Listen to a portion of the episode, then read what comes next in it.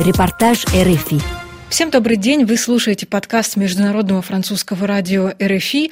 У микрофона журналисты русской службы РФИ Ксения Гуля и Сергей Дмитриев. И сегодня мы поговорим о чеченских беженцах и о том, как они попадают в Европу, а именно через белорусский Брест. Приграничный белорусский Брест стал главным транзитным центром для граждан России и стран Центральной Азии, которые стремятся получить убежище в Евросоюзе. Только за первую половину 2019 года правозащитники насчитали более полутора тысяч попыток попросить статус беженца в Польше. Большинство мигрантов – это выходцы с российского Северного Кавказа, в первую очередь из Чечни. Специальный корреспондент РФИ Сергей Дмитриев побывал в Бресте и встретился там с самими беженцами и правозащитниками, которые им помогают. Сергей, почему именно Брест стал для чеченцев таким транзитным пунктом на пути в Европу? Да, во-первых, всем здравствуйте. А что касается Бреста, то на самом деле он всегда был исторически транзитным городом с момента развала Советского Союза. Люди ехали через Брест, чтобы попасть в Европу.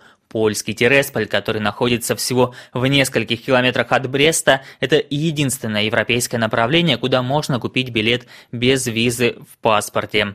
Каждый день на поезд до Тересполя садятся от 100 до 200 человек с надеждой навсегда остаться в Евросоюзе.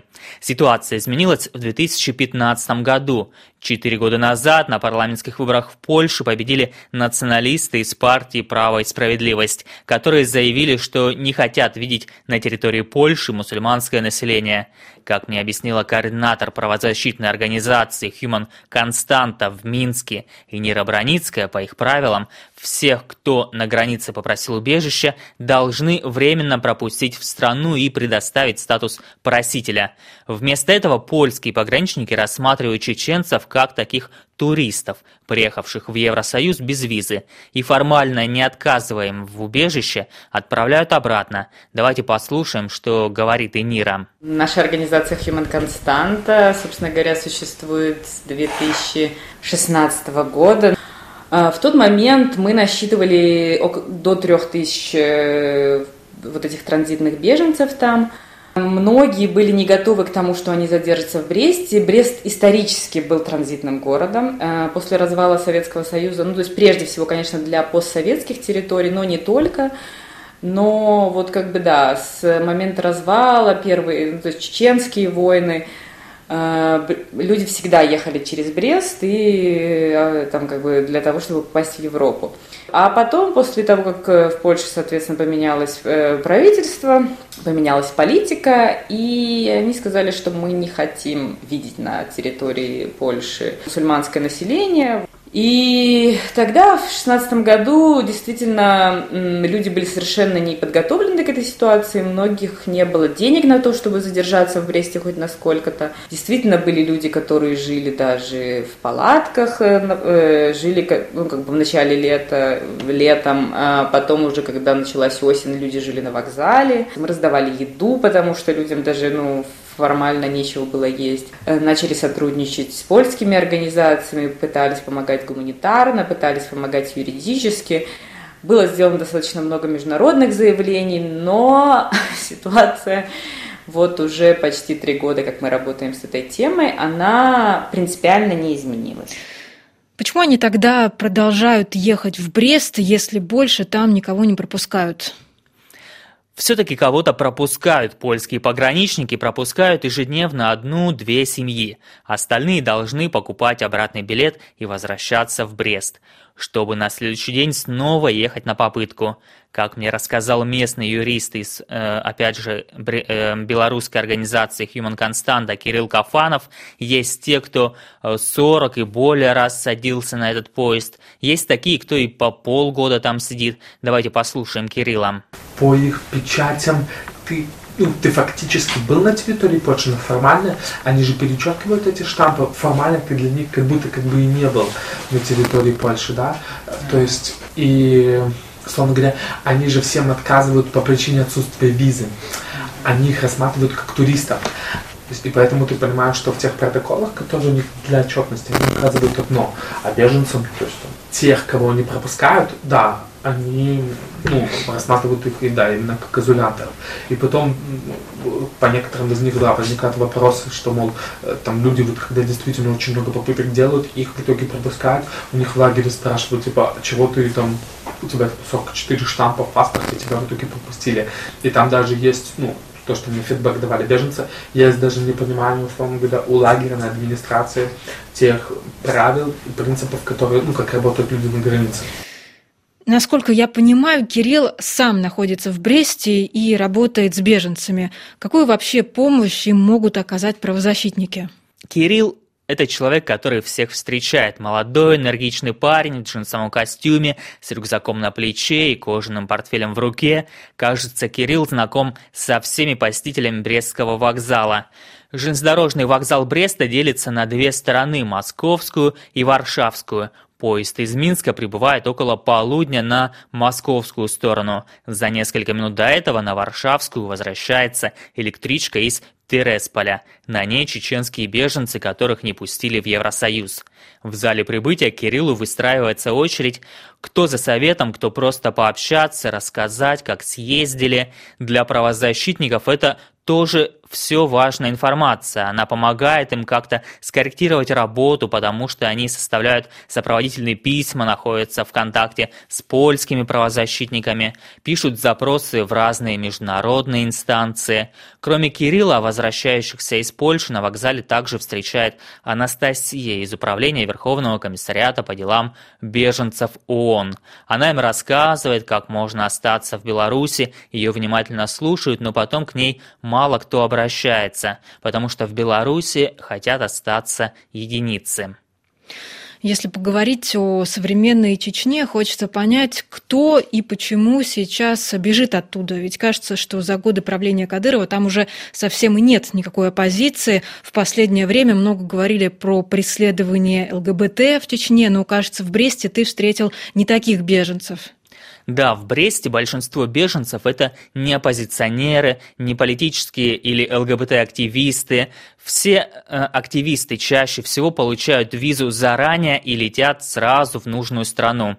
Те, кто бежит через Беларусь, это обычные люди, которые страдают от чеченского режима. Это люди, которые могли подвергаться пыткам, стать жертвой кровной мести, бывшие сотрудники полиции или государственных органов, женщины, которые бегут от домашнего насилия. Вот давайте послушаем, что, например, нам рассказала э, молодая чеченка Лейла. У всех проблемы масштабные все со своими проблемами, например. Мой муж бывший военный, и его забрали, э, пытали. Он не может домой приехать. Все равно они приезжают, забирают, родственников мучают, братьев, братьев мучают, током бьют, дубинками бьют, издеваются. Вот потому что девочки за детей своих боюсь, взяла, уехала. Он сын растет, например девочки, например, вон старшую девочку пытались украсть. Я не знаю, кто. Еле вырвали, вытащили ее. Взяла и убежала. И за себя боюсь, за свою жизнь, и за своих детей боюсь. Я не могу их отпустить одних в школу. Либо с ними ходить надо, либо вообще дома их оставить. Я не могу детей в магазин, например, элементарно за хлебом послать. Вообще беспредел дома у нас. А все думают, что вот этот один центр поставили, они украсили как елочку, все. А там вокруг беспредел полный. А, а эти вообще нас не слушают. Смеются и между собой издеваются. Наверное, есть и те, кто уезжает по экономическим причинам. Достоверно узнать Причины, по которым они уехали из Чечни, на самом деле очень сложно. Многие не хотят рассказывать свою историю, потому что боятся. Другие рассказывают, но их истории практически невозможно проверить. Поэтому правозащитники, которые помогают беженцам, не настаивают, чтобы люди рассказывали им причины. Они просто опираются на международные нормы, по которым Польша обязана принять у этих людей заявление и уже потом разбираться дальше. А, вот что говорит об этом Энира Броницкая. Больше 90% это люди из Чечни, Но не только есть у нас э, обычно какое-то количество из э, других постсоветских э, стран, Кыргызстан, Таджикистан, есть из других регионов России, Дагестан, был вот в этом году определенное количество из Ингушетии в связи с протестами там. В основном это не какие, ну, не активисты, их можно назвать такими обычными беженцами, да, то есть как бы, потому что чаще всего те, кто вот, например, была волна там связанная с ЛГБТ-активистами в Чечне, у них чаще всего достаточно большая поддержка ЛГБТ-комьюнити и российского, и международного, и чаще всего они могут получить визу заранее и уже летят в какую-то страну напрямую. Те, с которыми мы работаем в Бресте, это такая категория обычных э, людей, которые страдают от э, чеченского режима, скажем так. Это люди, которые могли подвергаться пыткам в силу каких-то местных э, разбирательств. Это те, кто могут быть э, страдать от кровной мести. Иногда бывают бывшие чеченские с, с, сотрудники либо полиции, либо государственных органов. Есть, конечно, люди, которые, ну, например, женщины, которые бегут от домашнего насилия. Конечно, есть есть те, которые бегут в поисках просто лучшей экономической жизни. Тут не наша задача решать, какие причины у них. Э, мы это много обсуждали внутри организации. Для нас есть международные стандарты о том, что у этих людей должны принять заявление на международную защиту, и дальше это абсолютно компетенция Польши решать, насколько их э, дело стоит того, чтобы дать им эту международную защиту или нет. Ты говоришь, что очень мало людей вообще готовы общаться с журналистами и даже правозащитниками. Как же тебе удалось найти тех, кто согласился говорить? Да, как правило, люди очень закрытые, потому что они просто боятся и не знают, не навредит ли им их общение с журналистами в дальнейшем при прохождении границы. С Лейлой я поговорил уже в поезде на обратном пути из Тересполя. Когда ее семья получила очередной отказ, у нее была потребность просто в каком-то эмоциональном выплеске. Проще всего поговорить с теми, кто приходит к правозащитникам в Human Constanta. Там я познакомился, например, с Магометом, высокий, худощавый, неразговорчивый мужчина, лет 45. Почему уехал, Магомед рассказывать не хочет. В Чечне остались родственники, да и сам он еще не уверен, не придется ли возвращаться обратно в Россию. Брест для него вообще первый зарубежный город. Я занимаюсь, я работаю в автосервисе, автослесарем, ну, по, по транспортным делам, по любым могу работать. Я нахожусь здесь, а, я приехал 10 сентября этого года, и с 11 сентября начал делать попытки, хотел убежище попросить там в Польше. Почему в Польшу? Потому что я даже сложилась у меня ситуация, я не мог даже подумать, куда мне даже дальше поближе там или получше там поехать. Я даже у меня машина брошена там на стоянке, машину даже не успел продать. В Ставропольском крае я бросил машину. Ключи у меня с собой, там на стоянке стоит машина. Вот так я не смог даже э, как бы обдумать все это, куда мне ехать, как мне ехать. Я все, что мог с собой взял, там э, детей одеться, там все, одежду так налегке. И все, не знаю даже, как мне дальше быть. Обратился вот в эту фирму Human Constanta, Кириллу, думаю, за помощью, как мне поступить дальше, как, как что делать. Я вообще никогда в жизни не был за границей, даже не уезжал за пределы России, я вот первый раз вот в Белоруссии. Даже не имел представления, куда мне даже ехать. Я знаю, что все люди там ищут убежище через Польшу, там проходят границу, там в Польше ищут убежище. И как все приехал сюда. А так, Сергей, там подробности, конкретно, знаешь, вот по моем истории, я даже вот, даже вот среди своих земляков я ну, uh-huh. чисто ты поймешь тоже, не хочу как бы ради своего безопасности. Там у нас, которые вот власти, я знаю, что они способны на все, я знаю, что у них есть власть. В Брест Магомед приехал с женой и тремя дочерями. Младшей 4 года, старшей 8. Она перешла в третий класс, но в школу в новом учебном году ходила всего неделю. Квартиры и хостелы чеченцы снимают в Бресте посуточно, поскольку никто не знает, с какой попытки удастся пройти. Э, вот что рассказывает э, Магомед о своей жизни в Бресте э, в то время как он э, каждый день пытается совершить попытки э, попасть в Польшу. Тут мы квартиру снимаем посуточно, тут оплачиваем квартиру.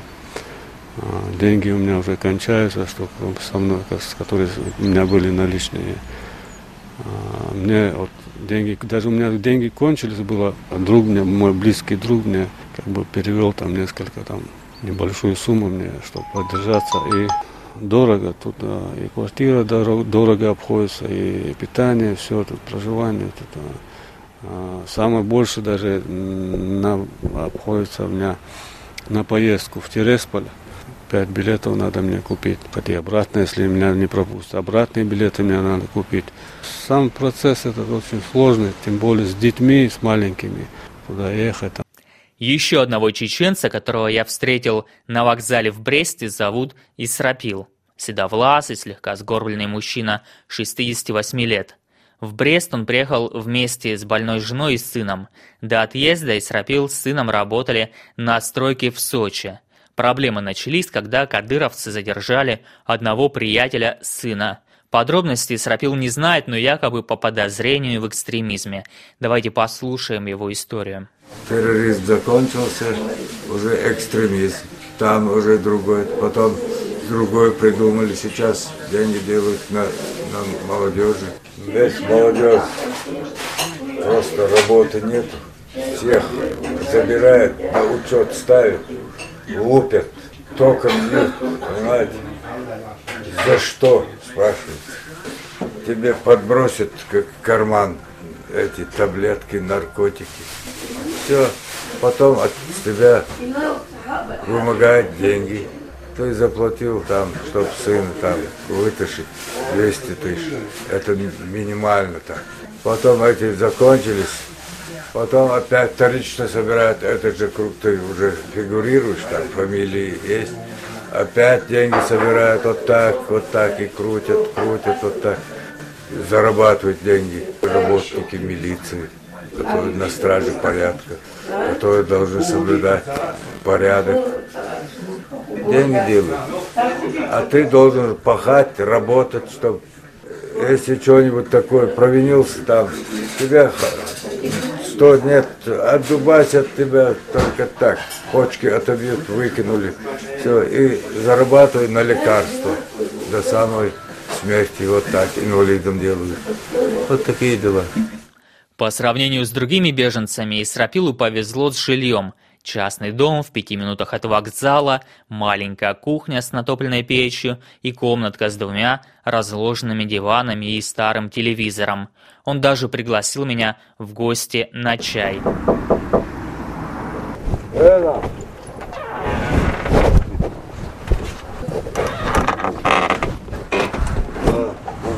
Здравствуйте. За это мы уже 30 евро платим.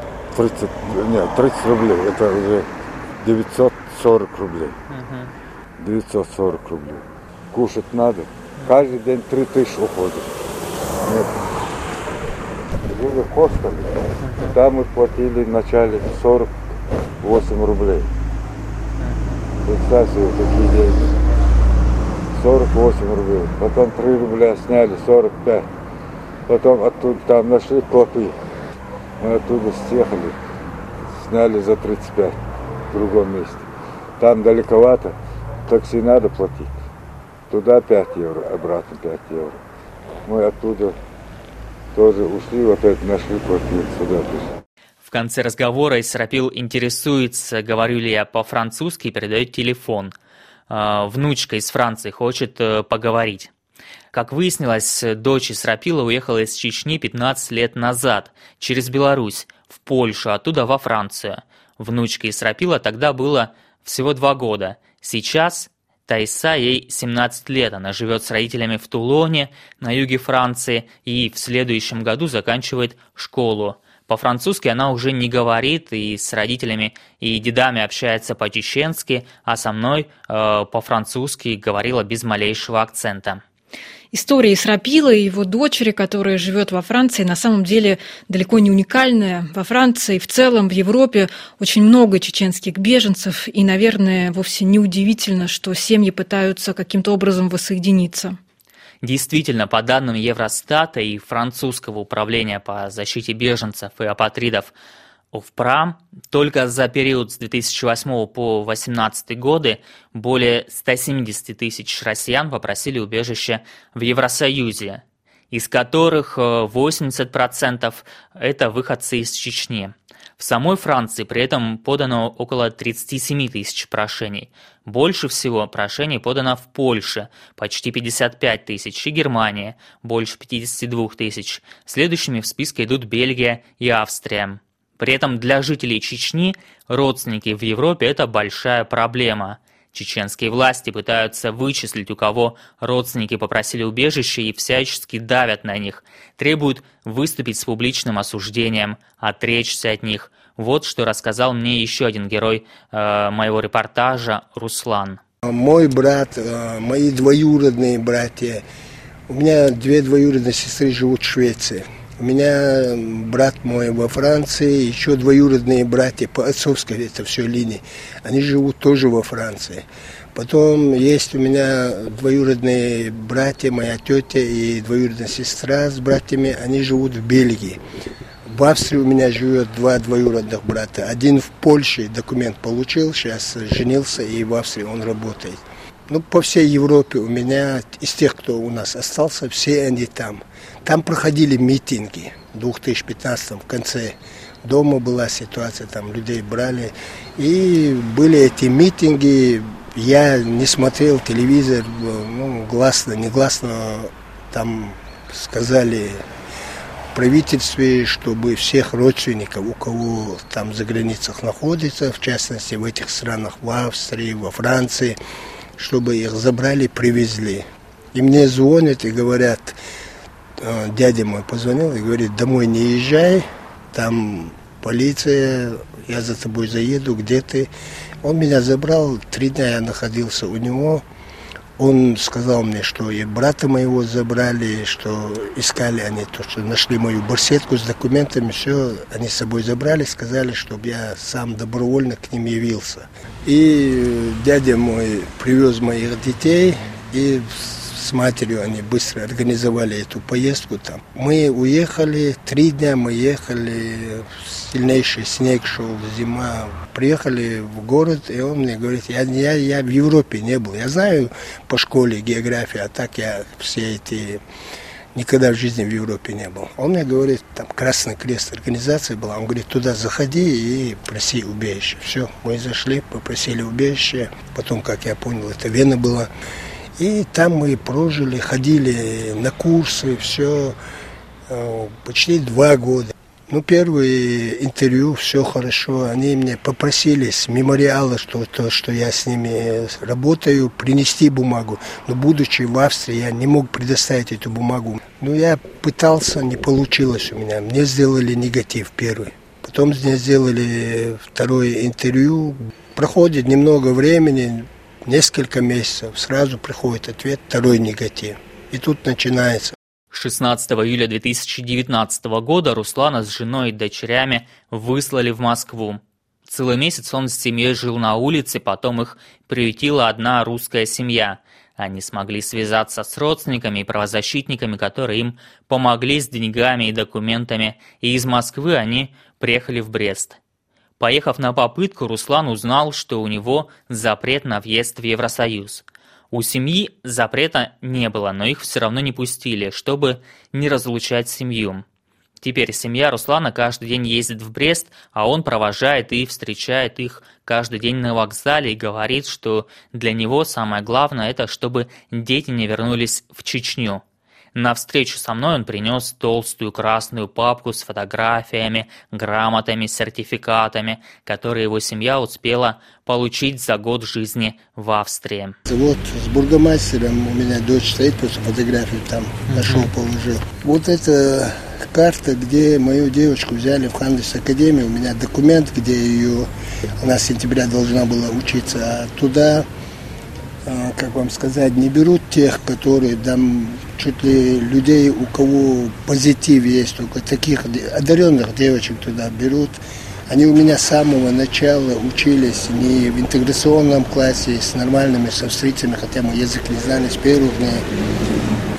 У меня дети интегрированы, у меня дети, Кирилл знает, мы с ним разговариваем. У нас огромные проблемы среди своего же чеченского народа, потому что вот те, которые здесь проходят, мои дети одеты по-европейски, мы эти хиджабы не носим. Мне это не мешает. Я никогда в жизни не настаивал и не хочу. Мне главное, чтобы мои дети счастливы были. Я не люблю этот радикализм. Мне, у меня старшая дочь 15 лет, э, средняя 14 и 13. В их возрасте уже их э, берут, э, выдавая замуж, якобы берут замуж вот еще такой вопрос. А как к чеченским беженцам относятся сами белорусские власти и местные жители? Белорусские власти относятся к беженцам, по словам правозащитников, спокойно. Иногда сокращают срок пребывания. Если человек совершил более 10 попыток, это рассматривается как использование территории Беларуси для нелегальной миграции. Но это редкая практика нет заметного недовольства и со стороны местных жителей. Никакого агрессивного отношения э, нет, но все, в общем-то, были бы рады, если бы они все куда-нибудь уехали. Э, так говорит мне Нира Броницкая. Большую помощь правозащитникам оказывают волонтеры. Есть люди, которые приходят поиграть с детьми. Есть люди, которые проводят мастер-классы. Несколько раз в месяц в офис Human Constanta в Бресте приходит парикмахер – Местные жители приносят одежду, игрушки, канцелярские принадлежности. Офис Human Константа в Бресте – комнаты на первом этаже жилого дома, один угол которой завален детскими игрушками, другой – одеждой. Ее сортируют и аккуратно развешивают на плечике мама Кирилла. В центре комнаты стол и старый струйный принтер, из которого со скрипом выползают один за другим листки бумаги, сопроводительные письма на русском и польском языках, которые просители убежища будут на следующий день показывать пограничникам в Тересполе. Большая проблема еще и в том, что пока родители месяцами пытаются пересечь границу, дети остаются без школы и общения со сверстниками. Там есть дети, которые ни разу в жизни не рисовали – Опять же, волонтеры и правозащитники на добровольных началах проводят различные мастер-классы, спортивные мероприятия, праздники различные. В тот день, когда я там был, Human Constanta проводила открытую футбольную тренировку. У них есть такой проект «Футбол для всех». Об этом проекте нам рассказал еще один сотрудник организации – Валдис – Давайте его послушаем. Футбол сам по себе очень классное пространство, если основывать процесс на ценностях уважения, включения всех, доступности, то это действительно помогает людям. Я, я на себе знаю как внутренний мигрант, я знаю, как мне было очень важно, очень полезно а, найти ребят, с которыми играть вместе в футбол и обрести новый круг знакомств. Здесь получается две стороны. Для местных это возможность увидеться с другими иными, да, и даже с другими иными, которые тоже местные, да, потому что люди обычно в очень гомогенных сообществах находятся, а здесь даже увидеться и вместе поиграть э, с девушкой, если это парни, да, либо наоборот, либо с маленькими там ребятами, девчатами, да, тоже это очень играет, да, на, на твою матрицу, вот, влияет. И для людей, которые не местные, условно говоря, да, для них тоже возможность побыть, увидеть, познакомиться с другими, да, в более комфортных условиях, не конфликтных, и в том числе как-то как почувствовать себя человеком опять, больше человеком, чем когда ты находишься в ситуации передвижения. Ты не только встретился в Бресте с беженцами и правозащитниками, но и сам съездил с ними на этом поезде в польский Тересполь и увидел, как это все происходит. Да, самое тяжелое для беженцев в Бресте – это та психологическая пытка, в которую превращаются ежедневные утренние поездки на поезде до Тересполя и общение с польскими пограничниками. Поезд отправляется каждое утро э, в 6.52. Нужно ехать именно утренним поездом, потому что только в эти часы работают миграционные офицеры, которые проводят интервью с просителями. В поезде четыре вагона – Первые два – для тех, кто с белорусскими паспортами или шенгенской визой. В третий продают билеты беженцам, которых работницы билетных касс вычисляют э, просто на глаз. Когда беженцев много, прицепляют четвертый вагон. Первые два вагона в 6 утра почти пустые, а вот третий и четвертый набиты битком. Всем, кто едет в первый раз, пограничники выдают протокол профилактической беседы, в котором предупреждают о недопустимости административных правонарушений. Под такими правонарушениями подразумеваются многократные поездки в Польшу, о чем я говорил раньше. Беларусь рассматривает это как использование своей территории для нелегальной миграции. Чаще всего люди бегут с семьями, редко когда один-два ребенка. Как правило, 3-4. Вещей немного, в основном рюкзаки и спортивные сумки. Семьи, которым удалось уехать из Чечни с имуществом, оставляют его в Бресте. Если им все-таки удается перейти границу, то у всех есть телефон так называемой службы доставки. За 100-150 евро предприимчивые брестские таксисты перевезут э, все вещи через границу. Расценки, конечно, грабительские, возмущаются беженцы, но каждый зарабатывает как может. Оказавшись в поезде до Тересполя, все идут молча. Кто-то спит, кто-то сосредоточенно изучает документы, которые надо будет показать пограничникам. Стук колес, плач грудного ребенка, какая-то назойливая мелодия из пяти тактов в игре на телефоне у детей. Поезд до Тересполя идет э, 15 минут. Первыми выходят пассажиры первых двух вагонов. Третий четвертый ждут еще час, пока с двух сторон вагонов выстраиваются вооруженные пограничники. Наконец, молчаливые люди с детьми и спортивными сумками спускаются с поезда и медленно бредут в тоннель. Одни стараются зайти побыстрее, другие, наоборот, занимают места на лавочке в углу и ждут, пока пройдет вся очередь. Постепенно молчание начинает прерываться короткими разговорами шепотом. Тема одна, у кого сколько попыток. Тихие разговоры постепенно перерастают в гулкий ропот. Еще несколько минут и робот отдельных голосов в уставшей очереди превращается в стихийный митинг. Давайте послушаем, как это было. Вот, вот так вот мучаются. Большая семья у меня, 8 человек. Вот три года дома побыл, их собирал, еле-еле по селам собрал. Сейчас приехал, вот, как вы видите, без И сегодня 18 раз уже сюда иду. Дети болеют, их не касается. Что мы на улице ночуем, их не касается. Вчера в этот сели в поезд, 10 рублей не хватало. Вот такая харя, этот начальник поезда, он меня чуть не скушал за эти 10 рублей. Деньги закончились, уже жить уже не на что. Даже в больницу надо, пойти не на что. Мне надо срочно пойти в больницу, а денег, я последние деньги здесь, на билеты. А сюда домой... вообще никто из комиссии не приезжает, никто не смотрит на это. Да никому это нет. На эти видеозаписи. Что здесь происходит? Как в тюрьме. Вот эту дверь закрывают, вон там дверь закрывают, когда выходим. Все, живите как бараны. Дети кричат, в обморок падают. Все, никому нету этого. Внимание вообще не обращается. Это ты записал в очереди в туннеле, но дальше вместе с беженцами тебя не пропустили, так? Да, тех, кто с визой в зал, э, где ждут собеседования просителей убежища, не пускают. Мне поставили обычный штампик о пересечении границы и вывели через другой выход на улицу. Дальше мне оставалось только несколько часов дожидаться обратного поезда. На обратном пути пройти сразу в вагон к беженцам тоже не удается.